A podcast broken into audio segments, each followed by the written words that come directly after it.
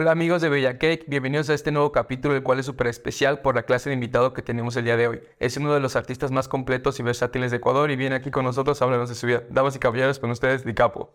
¿Qué ¿Cómo estás? ¿Cómo están? Un placer, gracias. ahorita, Ciudad de México, ya llevas un rato, ¿cómo la ves? ¿Cómo la estás sintiendo? Increíble. Bueno, la gente de, México me encanta. Eh, realmente en estos días que he estado aquí han sido bastante movidos de, promo, de sesiones, claro. de, de conciertos también, pero pero creo que la gente y, su cariño lo ha hecho más fácil. Sí, siempre nos dicen los mexicanos somos bien así, adoptamos mucho a los extranjeros y les damos mucho apoyo y todo. Me, me parece que también es el, eh, bueno, lo he dicho antes, como esta calidez que se siente para de recibimiento y sí. le he sentido súper bien. Bueno, pues ya empezando un poco con esto, quisiera que me contaras sobre tus inicios en la música. ¿Cómo fue que empezaste a cantar? ¿Cómo fue que empezaste a meterte en esto de la música, influencias musicales? Cuéntame. Bueno, mi primer acercamiento musical es por mi papá. Mi papá es, es un pediatra que empíricamente se formó para cantar y, y tenía sus conciertos en, en, Guayaquil, mi ciudad en Ecuador, y, y, tenía su público y cada vez que hacía un concierto anual iba, nos, nos iban metiendo a mis hermanos y a mí en sus conciertos. Eh, y probablemente mi, mi, acercamiento al escenario fue a los 4 o 5 años. Eh, sí, bastante, bastante pequeño. Eh, y creo que es al, al dicapo niño le gustaba el spotlight, ¿no? Pero yo creo que eso fue eh, cambiando eh, en la sala de la casa, porque siempre mis padres creo que tenían esta sensibilidad al arte bastante presente. O sea, siendo un concierto, siendo una exposición, siendo una obra, creo que había este hecho de, de, como público, cómo apreciar lo, lo, que se podía presentar dentro de un teatro, por ejemplo. Y, y creo que eh, lo que te decía, la sala de nuestra casa fue como este espacio de exploración donde estaban todos los, los CDs apilados y, e ibas poniendo uno por uno que más te gustaba. ahí yo encontré eh, este disco como de, Michael Jackson, que, que es el que tuve esta revelación de qué es esto, ¿no? De me encanta el, el performance, me encanta cómo suena y bueno, ahí empieza el camino con todo. Que, eh, justamente me mencionas mucho la influencia que tuviste en Michael Jackson y todo, y pues veo mucho que lo reflejas en tu música, en cuestión de cómo te desenvuelves como artista, haciendo el performance, bailando y todo esto. ¿Cómo fue que empezaste a descubrir que podías bailar o bailar ya cantando, todo esto? Bueno, este... Bailar cantando, creo que aún no lo he descubierto. Realmente, es, bueno, es un proceso, como te digo, pero pero creo que esta, no sé, más allá del poder bailar y cantar, yo creo que cuando, cuando vi por primera vez un video de, de Michael Jackson, además de los pasos de baile, era eh, esta energía, o sea, para dar dos sílabas y que, que, esa, que esas dos sílabas tengan toda la energía del mundo. Y creo que eh, e, es ese performance que, que busco siempre. Eh, tal vez me sale de manera natural porque es la primera referencia que, que tengo, ¿no? ¿no? Y creo que que también de eso se, se, trabaja de poder como poder manejar un show, por ejemplo, de tener distintas matices y saber que, que puede funcionar esto y esto mejor acá, pero creo que dentro de mi naturalidad está como esta energía, este primer envión de energía a cualquier cosa que hago y creo que se lo debo a esa referencia que tengo de Michael. Claro, sí, pues justamente cuando tú, nosotros vemos tus videos y escuchamos tu música, no se siente como forzado, no se siente como así, se siente mucho que lo haces de manera muy natural, la vibe se siente muy fresca, muy natural, muy orgánico, ¿no? ¿En qué momento fue en el que decidiste ya, pues ya voy a ser cantante? Porque tú me comentabas que empezabas con tu familia y todo, pero ya voy a dedicarme a la música y me voy a enfocar 100% a esto.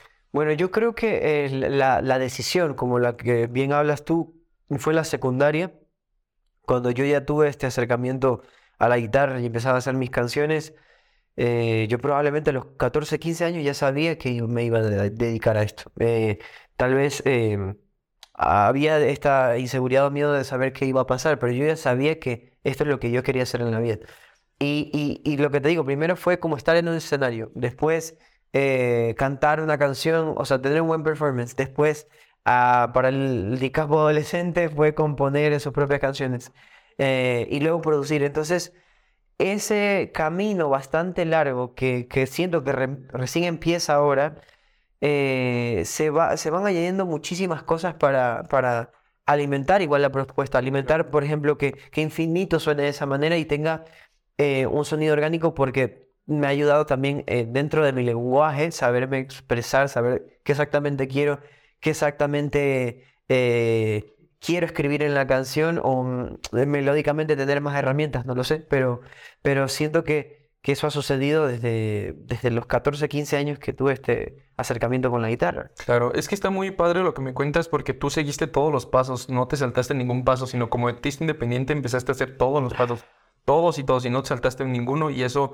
pues está dando frutos, considero yo. Bueno, sí, sí siento que, que, la realidad de, de, cada artista es distinta, no, eh, que no hay un camino exacto. El, el, mío justamente ha sido eso, ha sido eh, empezar como músico independiente, tener su propia banda y, y, y de saber que, que, se necesita hacer promos, que hacer gira de medios, de, de, de poner este, cajones para hacer un escenario, llevar tus amplificadores, o sea ese esfuerzo eh, creo que hace valorar aún mucho más lo que está sucediendo ahora. Ok.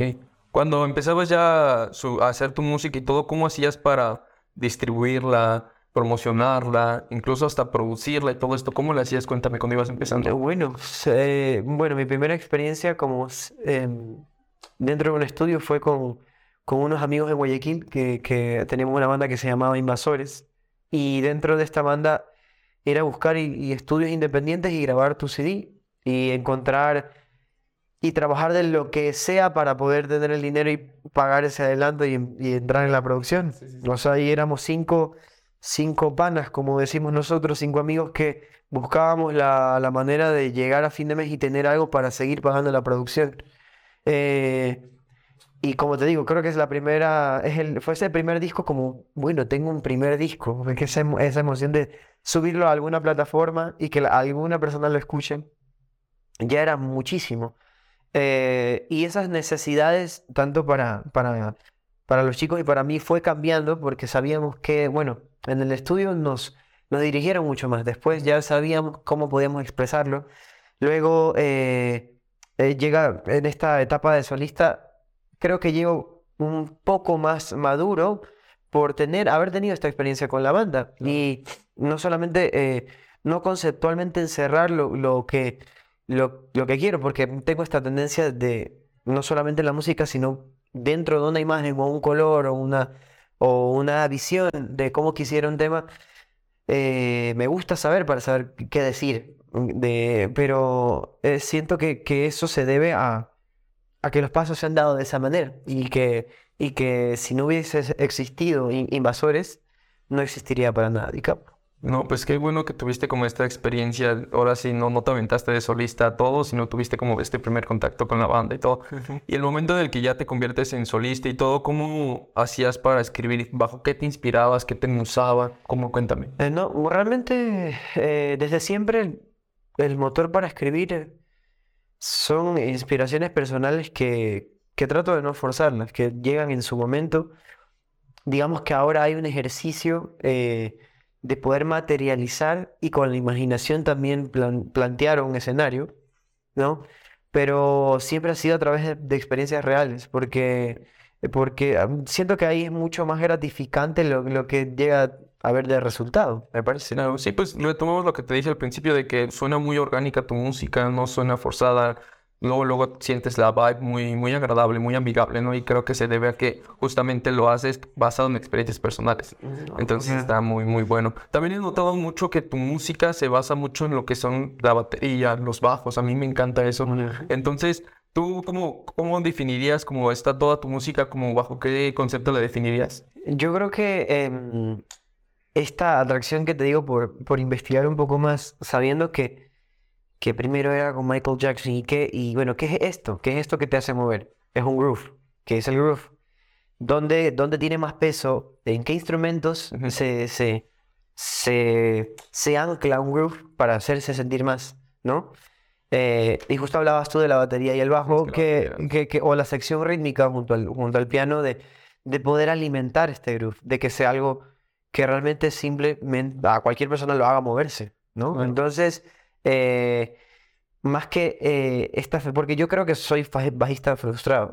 o sea, desde que es el instrumento que me encantaría dominar por completo, pero, pero siempre estoy, cuando escucho cualquier canción, siempre trato de saber dónde está el bajo cómo se mueve. Sí, es que sí, yo sé, te digo, yo, detectas luego, luego en tu música el bajo y las baterías. Por ejemplo, una canción que me gusta mucho por cómo son las baterías es Travolta. A Ah. mí me encanta. Como, entonces, cuéntame cómo hiciste esta canción de Travolta, cuál es el concepto, todo esto. Pero realmente, mm, eh, otra vuelta empieza con un riff de guitarra. Yo en, en mi casa eh, tengo la propuesta del coro con el riff, con el riff de la guitarra que suena al, al principio de la canción y se lo llevo a Jorge Neime y Jaime Velázquez, que son mis, mis productores, y me dicen, eh, o sea, suena súper cool, eh, ¿qué, qué contexto le damos?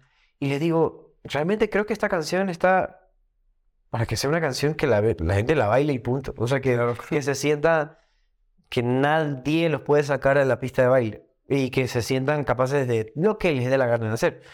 Entonces ya en, el- en el songwriting, como habían estas referencias más vintage por el sonido y todo, ahí sale de, de ¿qué pasa si sacas tus pasos prohibidos?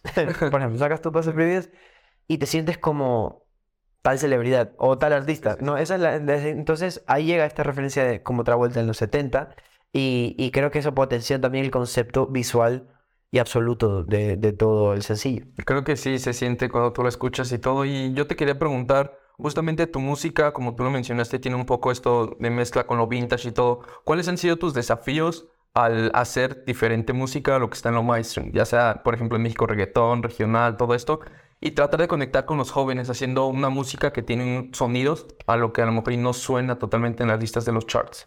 Eh, la verdad yo pienso que hay, es que mm, hay música para todos. Realmente, mm, mm, si estamos sujetos eh, o estamos experimentando, creo yo, un ciclo donde, donde el reggaetón la está rompiendo y también está rompiendo muchísimas barreras idiomáticas y alcanzando lugares inimaginables que la música latina ha, ha logrado eh, poder alcanzar antes.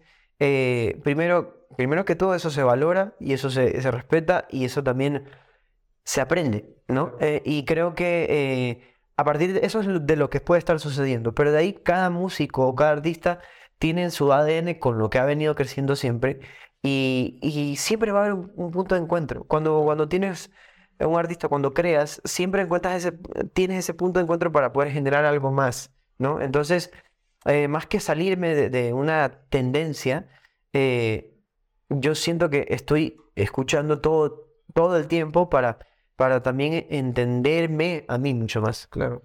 Veo que trajiste tu guitarra. ¿Quién vas a tocar? Bueno, Ori, obviamente ah, hagamos un poquito de infinito entonces. Pero hoy quiero dejar de pensar de ser infinito ese momento cuando tus ojos me miran, cuando tu labio me besa, cuando siento que no puedo más, pero tu brazo me abraza, cuando me dices te amo y a tu lado me levanto, o cuando dejo de creer en mí, tú me das esperanza.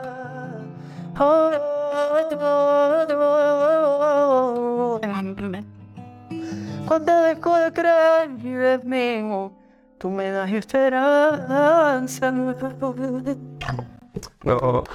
No, creo. Qué duro, hermano. Pues Gracias.